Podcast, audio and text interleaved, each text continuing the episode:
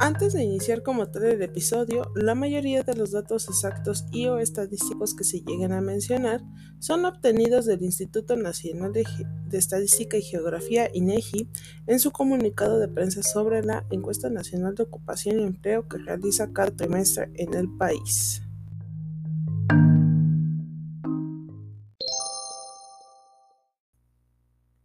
Hola a todos, ¿cómo están? Espero que se encuentren muy muy bien buenos días, tardes o noches a la hora que nos escuchen. Provecho si es que están comiendo. Es un gustazo estar otra vez aquí con ustedes. Y pues realmente una disculpota porque este episodio lo tuvimos que haber subido la semana pasada, pero la verdad, esta ocasión eh, tanto el equipo y yo nos dimos a la tarea ahí de buscar datos, de hacer nuestra tarea y echarle coco al episodio, porque la verdad vamos a tocar un poquito de, de ciertas cuestiones que pues no podemos hablar nada más así a la ligera. Entonces, la verdad, pues sí, estuvo muy, muy, un poquito pesadita la, la investigación, pero vale la pena, hay buenos datos y pues esperamos que tanto, tanto a la gente que ya de por sí nos sigue como a la nueva que se integra, pues les guste.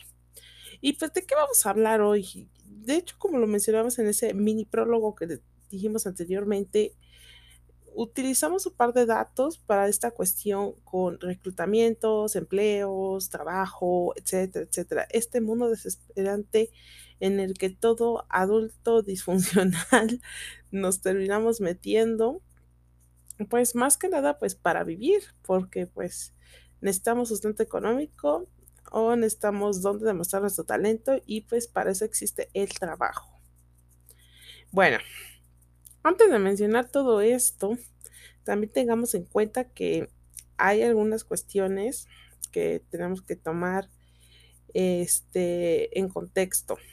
La primera es de que, pues uno cuando egresa es la triste realidad de que sales y pues tienes que buscar un trabajo, un empleo. Y es un mundo fascinante y desesperante a la vez porque tienes esta terrible y fea sensación de que, chin, no tengo experiencia. Y muchas veces cuando te contratan o cuando estás en proceso de contratación te encuentras como que con ciertas red flags hay medias feas que la neta no te gustan, que te caen de la patada pues no sabes si o una de dos, o estás sobrecalificado o no tienes experiencia o, si la tienes, pero no te sientes seguro de hacerlo. Ahora, vamos a tomar en cuenta algo, un poquito de estadísticas para que nos demos cuenta de la magnitud de, de el empleo aquí en México. Estos datos son, y lo recalco, para México, no para algunos otros países, como algunos este, que nos, algunos oyentes que son de otros lados, ¿no? también son hermanos latinos o que también son del otro lado de, del charco, dijéramos aquí en México, o mejor dicho, del otro lado del mundo, ¿vale? Bueno, ahorita de hecho, INEGI sacó su, su nuevo su nuevo comunicado de prensa sobre la encuesta nacional de ocupación y empleo y lo vamos a resumir en un contexto muy chiquito para que no sea tanta revoltura y vean la magnitud de esto, porque de esto viene toda esta plática y toda esta cuestión. Según el INEGI, la población económicamente activa en el país durante este tercer trimestre del año es de 59.5 millones de personas. Recordemos que en México hay más de 120 millones de personas. Y esto significa que hubo 1.2 millones más que el tercer trimestre del año anterior, o sea, del 2021. Ahora, esta sección de la población económicamente activa representa a nivel general, a nivel poblacional, un 59.9% de la población, que integra un rango de edad de 15 años a más. Ahora, de esa estadística, que es la, la de esta cuestión de la población económicamente activa, o del PEA, porque así lo presentan ellos, hay tres secciones de población, que es la ocupada, la subocupada y la desocupada. La desocupada la definen como gente que, que no trabajó ni una sola hora en la semana, pero ha mostrado intenciones o ha estado haciendo, entre comillas, digamos así, gestión de buscar un empleo o emplearse en alguna empresa o integrarse a un sector económico. Y en este caso, en este, en, ese comunicado de prensa que ellos presentan, dicen que su tasa de la tasa de desocupación correspondiente a este trimestre o en sí generalmente al año, porque esto ya lo sacan ya un poquito más al año, antes iba haciendo un poco al trimestre, fue de 3.4%, una cifra menor, o sea, ha estado disminuyendo a lo que fue hace un año. En el 21 estaba en 4.2, o sea, la disminución de, fue de 0.8%. Ahora, tomando en cuenta todo esto, recordemos que dentro de este sector económicamente activo, van a decir, ok, pero pues, ¿qué representa el sector tech? El sector tech está dentro del sector, digamos, terciario, porque recordemos, si algunos vieron sus lecciones de geografía, o un poquito si algunos tuvieran la posibilidad de en la preparatoria o incluso los que estudian economía no me dejan mentir y si no, pues por ahí corríjanme, se los encargo mucho también.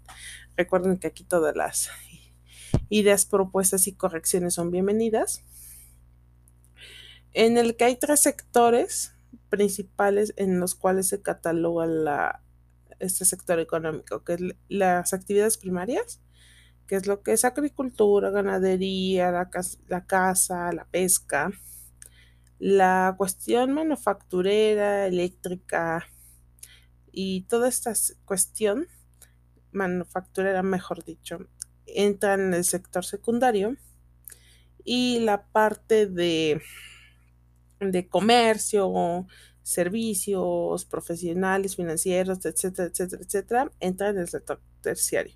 Nosotros nos encontramos en ese. Entonces, forma una parte de este sector económico. Ahora, ven, eso ya es hablando a macroescala. Ahora, a microescala, si nos vamos y nos enfocamos específicamente en cada uno de nosotros, tanto seamos empleados, trabajadores, este, reclutadores, lo que sea. Si hablamos de una sola personita, mm, vamos a darnos cuenta de algo muy importante. Cuando uno busca empleo o cuando uno está en proceso de reclutamiento, puede pasar muy buenas cosas, pueden pasar muy malas cosas. Y de hecho, dejamos por ahí una encuestita en Instagram, ahí medio interesante, en la cual pusimos que si algunos este, nos querían compartir sus experiencias con el empleo, porque pues hay que aceptarlo. Todos hemos tenido experiencias buenas, no tan buenas y pues unas experiencias que pues sí nos hacen dudar de nosotros mismos. Entonces, dentro de sus experiencias en el reclutamiento o en esta cuestión buena o mala, aquí vamos a hablar tanto buenas como malas cosas, porque hay que ser claros, no todo es bueno, no todo es malo. Dentro de lo bueno, algunos nos destacaron este, lo siguiente, que les voy a compartir rapidísimo para que vean que sí estamos involucrando bastante a nuestros followers. Y es que nos comparten eh, una que dice, el reclutador está al pendiente de todas tus dudas y te dice, y este te dice la verdad en el momento de decirte, para hacer la redundancia, si eres seleccionado o no para el trabajo. Otros dicen, a mí no me seleccionaron para el trabajo, chale, pero agradezco que me hayan dado retroalimentación sobre qué áreas mejorar y también me dijeron que me iban, que iban a pasar mi CV a otras personas que les pudiera yo ayudar. o que mi perfil sería mejor, el más adecuado. Otras pusieron, a mí me aplicaron el ghosting. Para quien no sepa qué es el ghost, ghosting, es de que te gostean o nada más, o sea, como que te aplican el visto y es como sí, sí, sí, jaja, y ya no vuelven a, a mandarte mensaje o a, o a comunicarse contigo. También me dijeron, cuando estaba en entrevista me di cuenta que sus valores no iban con mis valores y que si entraba ahí iba a salir mal. Entonces opté por, por desertar y decir no a la vacante. Otro, me pedían mucho cuando en la descripción de la vacante traía muy poquito. También dicen piden mucho y las y el salario está muy culero. bueno, yo no lo digo, así lo pusieron. También otras cosas, te dicen trabaja 8 horas y, y resulta que terminas trabajando 10 o 12. Y que otros que dicen las horas extra te las pagan con pizza. Y eso, y cuando tratas de negociar, te dicen que en él es eso o nada. Otros dicen de buenas cosas. Eh, están al te dan un contacto para que constantemente estés hablando con ellos y no pierdas el interés. Otro nos comparte así de, de, ok. Ah, bueno, es que lo minimicé porque si traía muchas groserías, también hay que moderarnos. y en pocas palabras dice que le aplicaron el ghosting, eh, se comunicó con ellos y después le dijeron que la vacante ya había sido cubierta, pero que por favor no perdiera la fe, que quizás lo llamaban después. O sea, sí, sí está medio feo el caso. Ahora, regresando a toda esta cuestión que hemos platicado o que estamos platicando, hay algo que ahorita que estuvimos en la semana de la investigación, porque de hecho fue lo que hicimos, estuvimos investigando y en, en la red que, donde encontramos más esta cuestión de trabajo y lo demás, pues es LinkedIn. LinkedIn o como le quieran decir. Mucho Palmexa le decimos LinkedIn. Ya le digo en LinkedIn. Pero vamos a decirle LinkedIn para que estemos claros. En LinkedIn, esta red profesional, encontramos muchas cosas, muchas curiosidades. Y entre una de ellas había una que hablaba precisamente, ay, es que esto está muy, muy cañón, en el que había un artículo en el que decían algunos reclutadores que no se les hacía tan buena idea el dar retroalimentación a los candidatos, porque si les destacaban mucho lo negativo, estos tenían tendencia a ciclarse o a quedarse estancados o a que ellos se valoraran bajo esos criterios y con eso, digamos, entre comillas, perdieran las esperanzas. Y había otros que decían que dependía cómo dieran la retroalimentación. Así que si algún reclutador me está escuchando, por favor no hagan ghosting, se siente feo y no es chido. Y si, este, y si son de esos que pues sacaron la vacante, pero no la dieron de baja, por favor avisen cuando ya no esté disponible la vacante, porque hay gente que envía las vacantes y después descubre que las vacantes ya están cubiertas y pues sí provoca enojo o frustración. Ahora, una cosa es cuando estás buscando trabajo. Ahora, vamos a tomar esto como una cuestión A. Ahora, la cuestión me van a decirme cuál es cuando te corren, que ya estás trabajando, está todo tranquilo y tú crees que todo es bonito y feliz y resulta que todo eso bonito y feliz, resulta que al otro día te dicen tipo empleado Twitter con Elon Musk, de que sabes que va. Y tú estás como que en shock porque no sabes qué hiciste mal. A muchos cuando te despiden, y de hecho se los confieso, a mí también me la aplicaron, fue así como de, ¿qué onda? ¿Qué hice mal? o sea, de, ¿qué, qué, qué, qué, qué pasó aquí? ¿Hice algo malo? ¿No, no tuve que haberlo hecho así? O, ok, nada más sabes qué, pues ya vamos a presentar tus servicios, shala, shala, shala. Algunos, porque hemos tenido esta experiencia de compartirlo, eh, sí nos quedamos con cara de what porque pues no sabes que hiciste mal. Algunas veces sí, como por ejemplo lo que hizo Zuckerberg con, con esta cuestión con Meta, de que pues sí les dijo por qué, les dio sus compensaciones, está apoyando para encontrar trabajo nuevamente, shalá, shalá, shalá. Que obviamente quisiéramos que todas siempre hicieran algo tipo Facebook, pero no todas son así. Algunas son ojetes y pues te van a mandar a, a freír escargots o a freír espárragos a otro lado. Y tristemente, tenemos que darnos cuenta de que algunas empresas no toman en cuenta esto, de que no te dan esa, a veces tú pides retroalimentación, que es bueno pedirlo también, a veces no es tan bueno pedirlo, si terminaste en malos, en malos términos con la empresa, pero hay algunos que te han dicho, y eso aplica para todos, y de hecho fue algo que, que también pusimos en la, en el lista del, del podcast, de las sensaciones que sientes al estar desempleado. A veces cuando te postulas, nuevamente te sientes inseguro, te sientes como de siento que la voy a cagar otra vez, o siento que realmente no, no estoy hecho para esto, o que mis habilidades natas no, no dan el ancho, o que la empresa es un sueño imposible. Y realmente te das cuenta que a veces las cosas pasan por algo. Cuando perdemos el trabajo, y esto se los digo porque sí lo viví personalmente y aparte porque está en muchas publicaciones que he visto de desempleo en LinkedIn, pues todos coincidimos en algo y digo coincidimos porque pues, es una sensación en general, pues es como esta fase de duelo. y más si era un ambiente medio tóxico, ya que está muy, muy, muy sonada para tóxico. Es que sí te duele, te duele porque te sientes, o sea, si sabes el motivo del por qué, pues, sabes, no, eh, se disminuye esa sensación.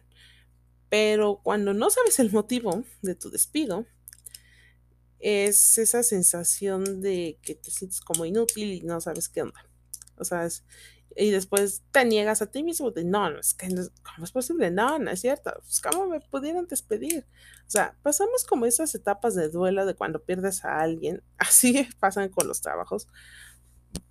De que lo niegas y de ahí pasa un tiempo y pues obviamente lo vuelves a intentar, pero en ese tiempo, en ese duelo, si lo quieren llamar así entre comillas, pasas asimilando, pasas pensando y también hay dos caminos que puedes tomar, lamentarte o seguir adelante. Que la mayoría se prepara, trabaja en sí mismo, mejora, este, mejora tanto el idioma como este, las habilidades técnicas y también hay otras cosas muy interesantes dentro de estas red flags que hay dentro de las vacantes. La primera es que a veces las posiciones son muy sencillas, pero los requisitos son muy complejos. Entonces aquí vamos a hacer una antítesis tipo Green Red Flags para que entiendan porque eh, esto es este, basado en todas las publicaciones de una semana que nos aventamos varios aquí en el equipo, de leer en LinkedIn publicaciones sobre hirings, este, empleo, desempleo, este, identificar ofertas de trabajo y cosas así. O sea, sí leímos varias cosas. Fue mucha investigación, pero pues sí, este es, digamos, como que el comprimido de las cosas. Y la mayoría coincidimos en algo. Primero, para identificar buenas ofertas de trabajo porque eso te ayuda a ahorrar tiempo, porque toda búsqueda es una inversión de tiempo. Entonces, lo primero que coincidimos todos, o vemos que la mayoría coincide, hacemos buen match, es en la cuestión del título de la posición. Si pones, por ejemplo, software engineer o ingeniero de software, pues se lee y sabes que pues es algo sobre software Obviamente cada empresa lo enfoca de una manera diferente, pero el título es sencillo. Que hay empresas que la neta y se la y lo vamos a decir con todas sus letras, la ultramaman con sus nombres de las posiciones y es poco realista. Entonces, no son fáciles de entender y se tiende a confundir. Ahora, cuando ya tú entras a las vacantes en LinkedIn o incluso hasta en los sitios oficiales de las empresas, ves la descripción y las descripciones son una de dos. O te dicen todo o te dicen nada. Entonces, eh, esta descripción debe ser puntual, debe ser concisa, debe ser centrada. Todos tenemos que ser claros con qué responsabilidades vas a tener y con qué va a tener su relación con el negocio, con, o sea, con el giro de la empresa. Ahora, todos coincidimos en algo, los pinches requisitos. Muchas veces cuando entramos a las vacantes te piden casi casi cinco medallas olímpicas, hables cinco idiomas y que, que no creo que sea imposible hablar cinco idiomas, pero la parte de las cinco medallas olímpicas y que hayas creado dos software en un lenguaje de programación, eso sí está medio cañón. Entonces hay requisitos que están muy perros y a la hora que entras al trabajo es como de puto, o sea, güey, o sea, es como jugar con peluches. Y eso se tiende también a hacer algo que se llama sobrecalificación de trabajo, que de hecho muchos mencionan que cuando tú cumples con las con al, al 100%, o sea, que incluso hasta en las este, en las evaluaciones sacas el 100% y sientes muy simple, eso eh, puede ser que esté sobrecalificado. Pero eso lo va a determinar también un profesional. tomamos esto en cuenta. Ahora, una buena oferta siempre va a ser concreta y va a diferenciar en los requisitos y esto es en lo que hemos visto tanto en las Big Techs como en alguna otra empresa. No digo que en todas, pero en, una, buena muestra también ya están empezando a tomar esto. Entre requisitos indispensables, o sea, que a, a tienes que cumplir, y los deseables, o sea, como de queremos que lo quisiéramos que lo tuvieras, pero también podemos saber que las puedes crear o lo puedes hacer aquí. Entonces, se dice, y esto es un dato que Google nos, que Google, cuando yo estuve en una capacitación de las cintas que da, este, nos lo hicieron saber. Google dice que una mujer no, no, no mete o no postula en una vacante tech hasta que no cumpla con el 80-90% porque se siente insegura. O sea, esto no sé si a muchos nos ha pasado, pero sí nos sentimos así como de chin, siento que pues no. Y a veces en los hombres este, son así como de chingue su madre y lo hacen incluso teniendo menos del 40 o del 50% de, la, de los requerimientos que pide la vacante. Entonces, esta cuestión de la redacción de las vacantes entre indispensable y deseable, si lo tiene, te va a ayudar y te va a ahorrar un buen de tiempo. Ahora, debe de incluirte beneficios, prestaciones e idealmente el sueldo. Algunas sí te incluyen rangos de sueldo, otras no. Y esto ha sido un gran debate y un gran conflicto dentro de la vacante y dentro de las empresas. Algunos te dicen que sí, otros te dicen que no, que el rango de sueldo lo dan pues ya cuando estás ya seguro para, pues, para entrar. Algunas veces en el reclutamiento, y eso se los digo porque a mí me ha tocado, que te dicen, ¿tú cuánto estás dispuesto a ganar? o mejor dicho, mejor planteado como cuánto es el rango que tú consideras que debes de ganar. También de ahí muchas veces se agarra para pues sobreexplotarte y, y darte pues, pues en la torre. Recuerden amigos que no todo se paga con pizza. Y pues, eh, ¿qué más le podemos decir a esto? Que en los beneficios en México mínimo, y estos son algunos beneficios dentro de ley, y esto mejor que más que beneficios son prestaciones, pues sobre todo que te incluya pues seguro social, eh, también esta cuestión de las vacaciones, la cuestión de permisos, de licencias en caso de mujeres y si está dentro de sus planes de las cuestiones de maternidad, en el caso de los hombres de paternidad, también pues fijarse en estas cuestiones de las empresas, que alguna, qué beneficios te dan, algunos te dan hasta descuentos en gimnasios o seguros de vida, prestaciones superiores a la ley, incentivos o bono por, vamos, por no faltar cosas así. Este, en el caso de los remotos, pues la máquina, este, la cuestión de que de tal a tal hora, horas de comida, shalá, shalá, shalá, shalá. Hay muchos beneficios que podemos enlistar a y por haber, pero principalmente que estén bien las prestaciones y que sobre todo esta parte del sueldo ya cuando te, ya digamos, estás reclutamiento y lo demás, pues fijarse en esa cuestión y pues no dejarse pues menospreciar económicamente, no porque estés sin experiencia vas a dejar que por ocho horas te paguen cuatro mil pesos. Eso es algo que la gran mayoría en el sector tech lo vemos como injusto y digo lo vemos porque es también así como de no manches 40 horas por cuatro mil pesos es muy poco y más ahora con la inflación que se está viviendo pues per tantito y pues también un resumen claro, conciso de quién es la persona que, te está, que está contactando y segunda de qué hace la empresa. A veces uno pues quiere postular la empresa y pues está cool y todo, pero no está chido cuando tus, uno, tus valores no empatan. Segundo, la empresa a la que postulaste pues hace o es un ramo que pues, una de dos a ti no te interesa o de plano es, es muy, código así, muy de hueva para ti. Obviamente va a haber para otras personas que es muy interesante. Y segunda, que el área al que tú aplicaste no es el área que te gusta. Algunas veces sí es cierto, empiezas en áreas en las que no, no te gustan, pero hay otras áreas en las que si dices, ah, su está bien chido, pero obviamente tienes que trabajar en áreas bajas para poder llegar a las áreas altas.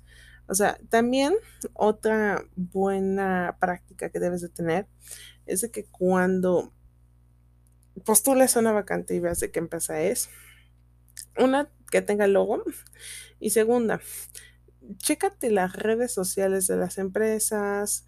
También otro buen y un consejo que muchos dan es de que si tienes amigos o tienes conocidos que trabajan en la empresa a la que tú quieres postular y que digas, no, hombre, con toda mi alma quiero postular esta, es bueno y es, es recomendable que te contactes con alguien que trabaje ahí para que de primera mano te diga cómo es el ambiente en la empresa. Y ya tú tomarás una mejor decisión. Obviamente que la decisión o que la opinión de esta persona sea imparcial. No nada más te vayas como Gordon Tobogán y digas, no manches, este sí voy a posar a la hora de la hora, ya estás en la empresa y pues no te guste. Toda esta cuestión de analizar y de explorar es parte de esta cultura que tenemos que tener de que no porque a veces las empresas sean grandes significa que igual sean buenas. Hay empresas Ah, y se han conocido casos de empresas que sí sobreexplotan a sus trabajadores y es muy feo. Y también muchos, muchos reclutadores también hacen hincapié en que pues mantengan actualizado su CV, tengan su versión en inglés, su versión en español, mejoren sus idiomas. También conozcan los espacios, investiguen bien a las empresas, chequen y revisen muy bien las vacantes. También este, este, tengan en cuenta y que tengan una mente abierta a la crítica, a los comentarios y pues también a toda esta cuestión de, de que estén ustedes también, abiertos a más posibilidades. Y pues también otra cuestión muy importante que quisiera yo destacar de cuando ves vacantes es cuando aparecen los nuevos frames. Y de hecho, hace un tiempo hubo un meme en Twitter que de hecho a mí me causó mucha gracia y fue como de no manches, neta. que fue nada más y nada más y nada menos que un framework que sacó Google, que dejen que para, no recuerdo si era para C, este, creo que era C, C, C más, ajá, creo que, recuerdo que se llamaba Carbon. Carbon era este esta parte como un nuevo lenguaje, no me acuerdo si era un framework o un lenguaje, sinceramente, pero yo, que me acuerde es un nuevo lenguaje, porque es una, me, corrijo, no es un framework, es un lenguaje que Google lanzó para hacer el nuevo sucesor de C++. y también a suplantar algunos, incluso se atrevían a decir que a Rust. La verdad, yo no conozco. Pero sabía que pretendía o pretende ser el sustituto de C en esta cuestión como Carbon. Ahora, hubo un meme en Twitter que no tenía creo que ni un mes de que se había anunciado lo de Carbon cuando alguien puso experiencia de más de un año usando Carbon y es como de, güey, no, no tienen un mes de lanzamiento y aquí pides un año de experiencia. También esas cuestiones de que te piden, hay cuestiones que para trainees o para juniors, y, y eso no es un cuento, yo los vi, vi las vacantes en LinkedIn que decían para juniors que les pedían cuatro 3, 4 años de experiencia en ciertos frames. Y algunos frames pues son así como de si fueran, digamos, en la misma línea del lenguaje, por ejemplo, este, en Java o en Python. O sea, que fuera frameworks de la misma línea o que se manejen bajo un mismo lenguaje o quizás hasta máximo dos lenguajes, pues la ves, pero luego te quieren pedir que manejes cinco o seis lenguajes en una misma vacante y es como de no manches. O sea, de, pues, que, o sea, recordemos algo muy importante y es algo que también varios headhunters y varios líderes tech pues sí hacen hincapié de que no trates de cubrir en una vacante lo que cubres que necesitas cubrir con todo un departamento. O sea, en una vacante no comprimas un departamento porque no está, porque sería como buscar un unicornio y eso es prácticamente imposible. Y eso sí está, la neta sí, sí está cañón. O sea, no, no, no más te vas a meter así como cordón tobogán. Y también ten cuidado con esas ofertas de empleo. Una disculpa porque acabo de bostezar un poquito. Y que también tengamos en cuenta esta cuestión de la seguridad. Recuerden en los CVs, y esto es lo que en muchos muchos reclutadores también hacen hincapié en el que, y esto pues es de toda la investigación y todos coinciden en, en la mayoría de estas cosas, y es que te dicen y te comentan que no pongas direcciones de contacto físicas, o sea, ah, de, o sea, correo sí, pero una dirección, o sea, de dónde está tu casa y cosas así, también por esta cuestión confidencial. También algunos, o este dilema de la foto, también te lo dicen, en la cuestión de que pues algunos no tienen problema, claro, pero la gran mayoría de esta cuestión, de hecho, esto Google nos, me, lo, me lo hizo saber, les digo, en esta capacitación que tuve con ellos, en el que decían que a veces cuando ponían las fotos, muchas empresas o muchos reclutadores tendían a hacer prejuicios. Entonces era mejor quitar la foto, también utilizabas ese espacio que abarcaba la foto para eh, esta cuestión de poner información relevante y que también tuvieras esta cuestión de que pudieras aprovechar, maximizar y simplificar tu contenido en el CV. También que lo mantengas actualizado, eso ya se los mencioné. También este, que sea simple, que así como las buenas vacantes tienen que ser los buenos CVs, o sea, que sean simples, concisos, centrados, o sea, no, o sea, muchos, o sea, que el CV se adecue a el perfil que te pide la vacante, porque algunos, por ejemplo, yo se los pongo, yo se los pongo en un contexto mío, o sea, a mí me encanta la nube y me encanta el desarrollo web.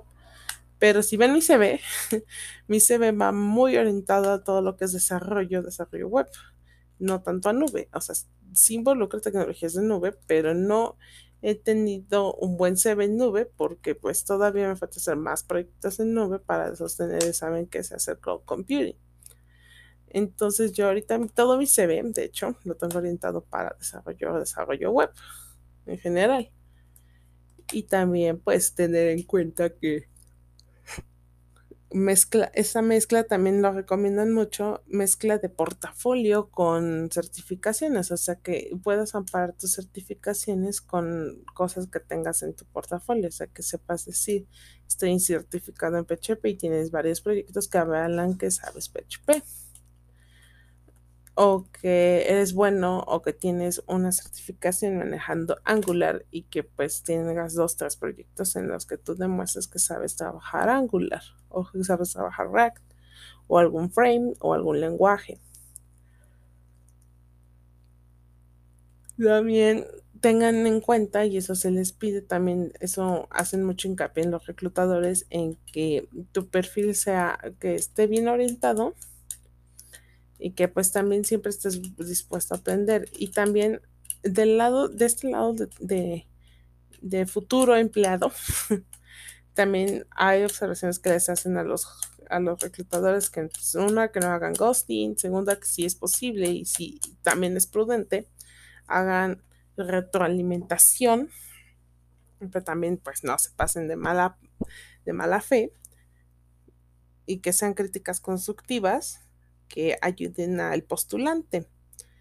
También, si es posible y si está en sus manos, o sea, no es, digamos, como que te conviene esa obligación, pero algunos sí lo ven con buenos ojos de que refieran a otros trabajos. Y pues que sí está, está muy cool esa cuestión. Y que también sepan este comunicarse siempre y pues que no hagan perder el tiempo, porque tanto el reclutador como el postulante pues pierden tiempo. Entonces, que ambas partes sepan optimizar esto. También este, tener cuidado con las malas empresas, pues no tratar de hablar mal de las empresas, sino que pues también ser sinceros y decir, ¿saben qué? Pues necesitamos esto y que también no sean de esas empresas que postulan vacantes cada cinco minutos o cada, cada semana. Algunas sí postulan cada semana porque pues así es su demanda, pero hay otras que me ha tocado compañeros y esto también ha sido una de las cosas que también escribieron en las experiencias en el reclutamiento y en la, la parte de desempleado, que te dicen, este, y ves en LinkedIn o en las bolsas oficiales de trabajo de las empresas una vacante, digamos, hoy, 20, hoy 23, 24 yo vi la vacante. Ya la postulas y taparse ya cerrada. Y después vuelven a poner la misma vacante una o dos semanas después y es como de, ¿qué no están viendo los CVs o realmente hay mucha demanda? O sea, Ahí hay de dos caminos, pero pues no sabes qué, está sucediendo. También ahí pongo una aclaración, sirve mucho. También pues investiguen la empresa, si tiene pues buenas características, el título de su posición es sencilla, la descripción es concisa y pues, los requisitos son concretos y te dicen que sí, que no y que pues pues que es deseable que lo tuvieras, pero pues no es tampoco tan necesario y pues también te, es muy específico y te dicen cómo.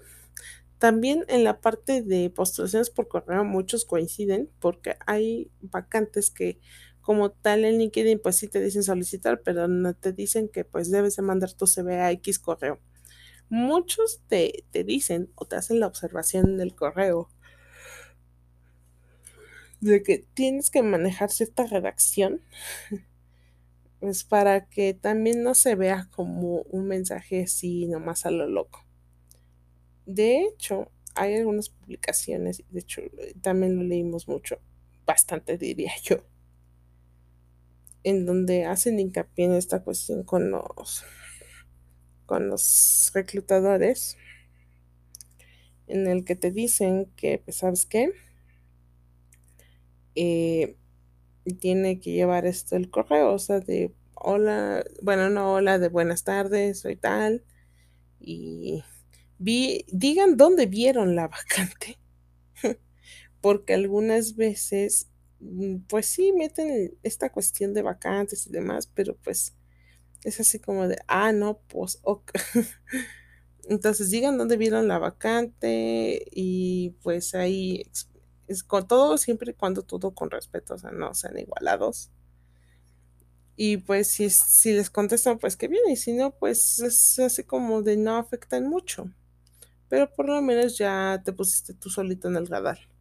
Y así nos podríamos seguir y seguir, pero créanme que dentro de toda esta cuestión del empleo y desempleo y el fangoso mundo, o sea, hay cosas buenas, hay cosas malas, como todo, pero pues sí está muy intenso, muy hardcore y pues también hay empresas que sí se, se mamonean muy feo, otras que no tanto, pero cada empresa maneja su estándar. Y pues esperemos que les haya gustado mucho este episodio. La verdad, pues es, eh, sí fue una semana pesadita para nosotros porque tuvimos que investigar bastantito. Entonces, créanme que para nosotros es un gustazo estar realizando estos episodios. Si les gusta, ahí nos ganan una calificación. Y créanme que nos sentimos muy, muy contentos de estar de regreso. Les agradecemos también su paciencia. Y pues si quieren que tratemos algún tema en específico, pues ahí nos pueden escribir en el Insta, en TikTok. Eh, a mí, en mi caso, a nombre de todo el equipo y de como la host, eh, también pueden ahí echarme un, un mensajillo ahí en Insta, en Face, en, en Twitter, pues para que también ahí echemos coto, y pues ahí estemos también platicando temas ahí chidoris y también ahí estamos sacándonos cadenas verdes entre nosotros. y pues les agradecemos mucho su atención, les mandamos un, nombre, un enorme abrazo, tomen agüita, pestañean, Sonrían, no se olviden de vivir la vida cada segundo y sean felices. Nos vemos, cuídense mucho.